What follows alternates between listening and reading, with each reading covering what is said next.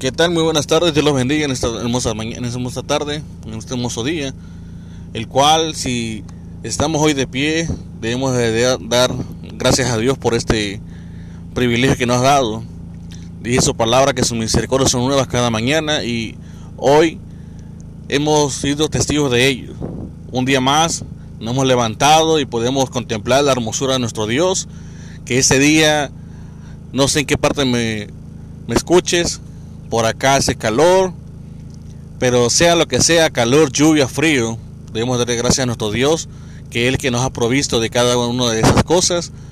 Y no queda más que animarlos, alentarlos, motivarlos a que sigamos adelante, creciendo en el camino del Señor, que sigamos avanzando, que sigamos creyendo en sus promesas, que ciertamente su palabra dice que pensamiento de bien tiene para con nosotros y no de mal, para darnos el fin que esperamos cada uno de nosotros.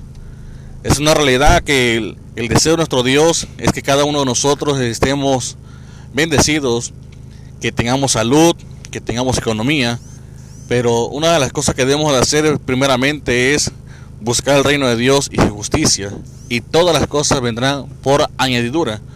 Si aplicamos y queremos esto en nuestra vida, nuestro caminar, nuestro, nuestra manera de vivir, nuestra manera de pensar, y busquemos siempre darle gracias a Dios, las bendiciones vendrán por sí solas. Cuando somos agradecidos con Dios, cuando no hay y cuando hay, las cosas son favorables a cada uno de nosotros. Dios los bendiga, seguiremos más adelante compartiendo con ustedes versículos de la Biblia, alentándolos, motivándolos. Un cordial saludo donde quiera que esté. Dios los bendiga.